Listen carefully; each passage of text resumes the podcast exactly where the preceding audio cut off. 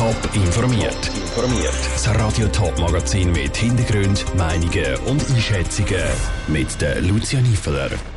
Wie und wo im Kanton Schaffhausen letztes Jahr die meisten Unfälle passiert sind und was es auf dem historischen 3D-Modell der Stadt Zürich alles zu finden gibt, das sind die Themen im Top informiert.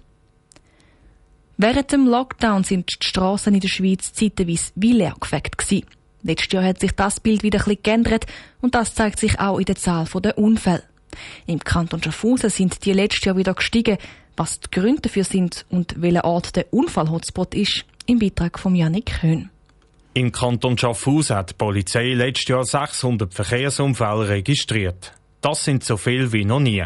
Gegenüber dem Jahr 2020 sind es 33 Fälle mehr.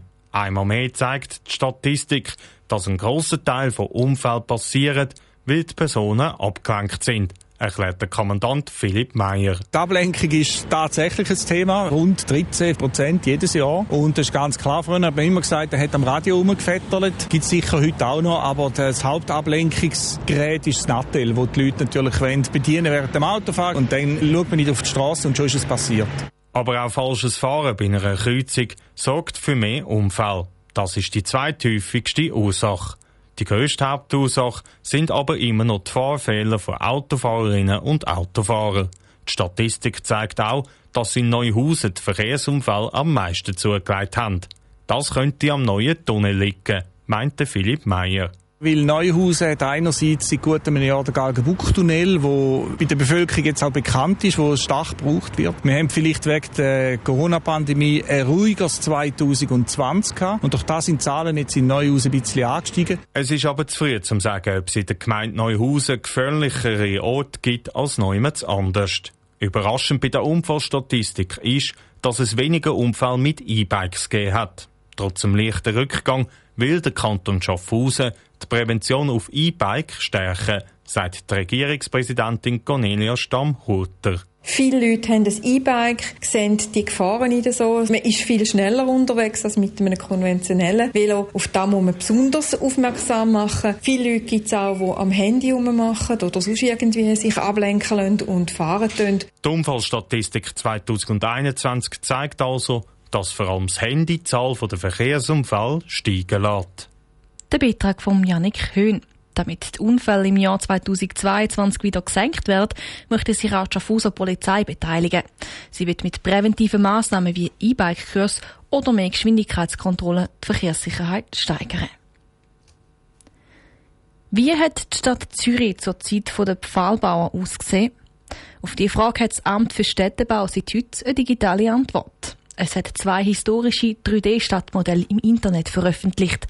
Eins eben von Zürich zu der Pfahlbauerzeit 3000 vor Christus und eins von Zürich ums Jahr 1800. Die Modelle sind sehr detailliert mit einem Haufen Informationen.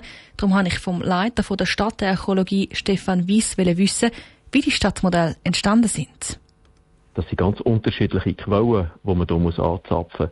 Für das Neolithikum sind das archäologische Quellen, Ausgrabungen, die wir durchgeführt haben. Und für die neuzeitliche Stadt um 1800 haben wir sehr viel historisches Planmaterial, das wir konsultieren können. Sind die zwei bisherigen Stadtmodelle schon angesprochen, einerseits aus der Pfahlbauerzeit und an 1800. Was gibt es denn zu sehen bei diesen Stadtmodellen, bei diesen zwei?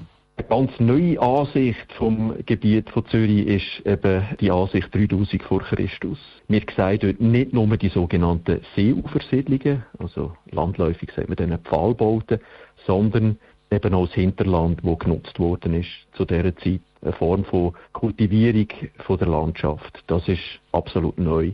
Für das Jahr 1800, da gibt es äh, das ganz bekannte Stadtmodell, das physische Stadtmodell im Haus zum Recht, wo uns natürlich auch inspiriert hat.